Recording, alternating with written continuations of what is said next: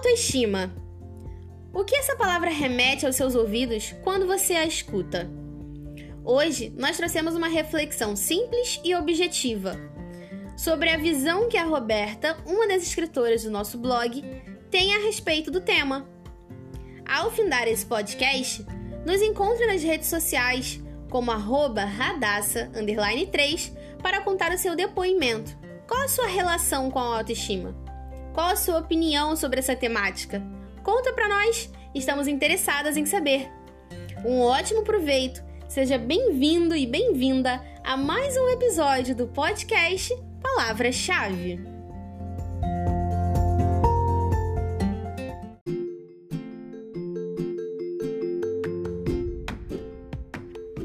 Eu pedi a opinião de uma amiga sobre o que ela pensava a respeito do tema autoestima. Para ela, a autoestima de todo mundo é frágil, só que em níveis diferentes. Nem todos conseguem a manter sempre alta ou sempre baixa. É uma variável que depende do seu dia, humor, aparência e outros fatores. Geralmente, quando esse fator é a aparência, é porque acabamos nos comparando com corpos que são, entre aspas, padrões em que a sociedade tenta exigir que tenhamos. Nisso, todos nós queremos chegar perto desse padrão de beleza. E aí acordamos e nos olhamos no espelho, procurando o quê? Defeitos, defeitos e mais defeitos.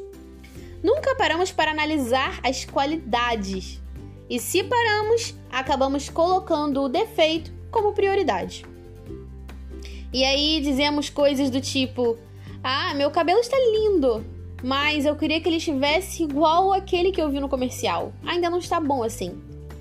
Ou então, meu corpo está bonito, mas tem uma celulite aqui. Nossa, que feio.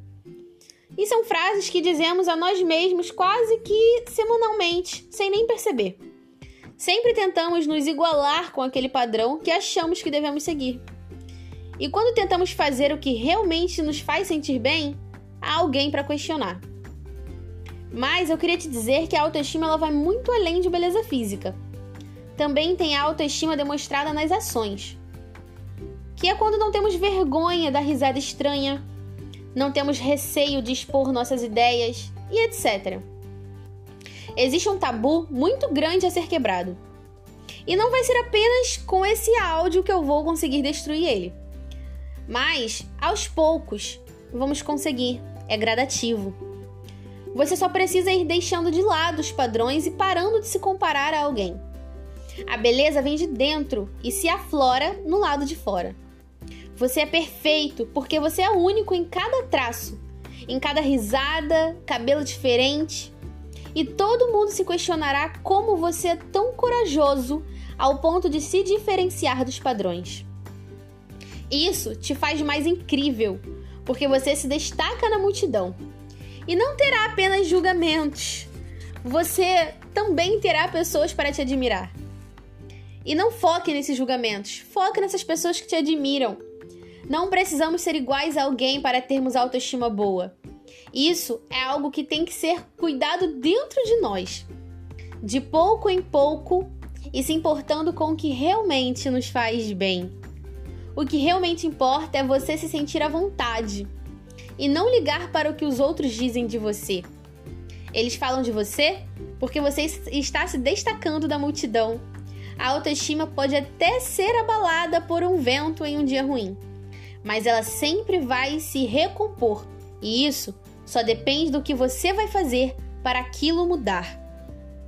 A autoestima não é excesso de confiança, é saber aceitar a sua individualidade e o seu valor.